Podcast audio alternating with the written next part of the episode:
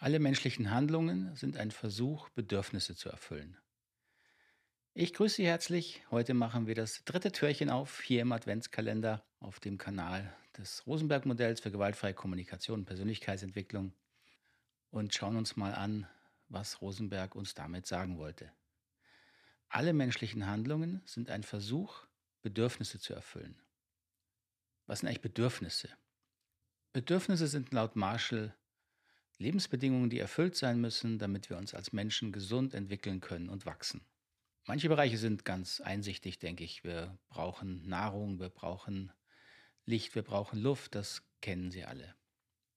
Aber wir Menschen sind eben mehr als nur biologische Wesen. Wir sind soziale Wesen, wir haben Geist, wir haben eine Seele.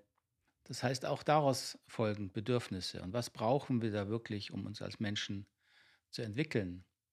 Mir fällt es immer leichter, wenn Sie da wirklich ganz einfach anfangen zu denken, an den Anfang des Lebens gehen. Was braucht denn ein Baby?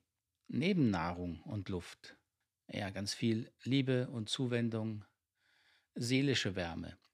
Und das ändert sich natürlich auch im Laufe unseres weiteren Lebens nicht wirklich. Das brauchen wir weiterhin.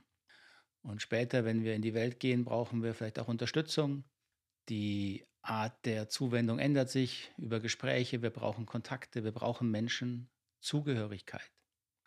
Und auch als einzelner Mensch wollen wir uns weiterentwickeln. Wir lernen, wir wollen die Welt verstehen, wir wollen einen Sinn finden, wir wollen uns sinnvoll ausdrücken in dieser Welt. Wir erleben, dass es gut tut, mit anderen Menschen etwas Sinnvolles aufzubauen, uns gegenseitig zu helfen, das Leben zu bereichern, wie Marshall Rosenberg es oft nannte.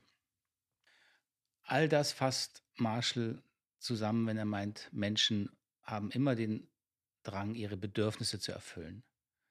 Sinnhaftigkeit, Spiritualität, Zugehörigkeit, das sind alles wichtige Bedürfnisse. Und jetzt mag es ein bisschen schwerfallen, oder wenn Sie sagen, ja, das ist erstmal einsichtig, aber dann mag es schwerfallen, wenn, sich, wenn jemand etwas tut, was Ihnen nicht gefällt. Und dann kommt auf die Frage, wie konnte jemand das tun? Was hast du dir dabei nur gedacht? Und genau darauf zielt Marshalls Satz ab, indem wir uns dann erinnern, ja, auch wenn jemand etwas tut, was uns nicht gefällt, worüber wir uns ärgern, ist auch das nur ein Versuch, Bedürfnisse zu erfüllen.